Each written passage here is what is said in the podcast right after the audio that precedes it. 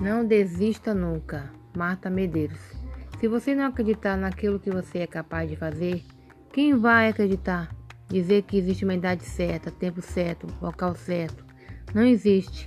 Somente quando você estiver convicto daquilo que deseja e esta convicção fizer parte integrante do processo, mas quando ocorre este momento, imagine uma ponte sobre um rio. Você está em uma margem seu objetivo está na outra. Você pensa, raciocina, acredita que a sua realização está lá. Você atravessa a ponte, abraça o objetivo e não olha para trás. Estoura a sua ponte.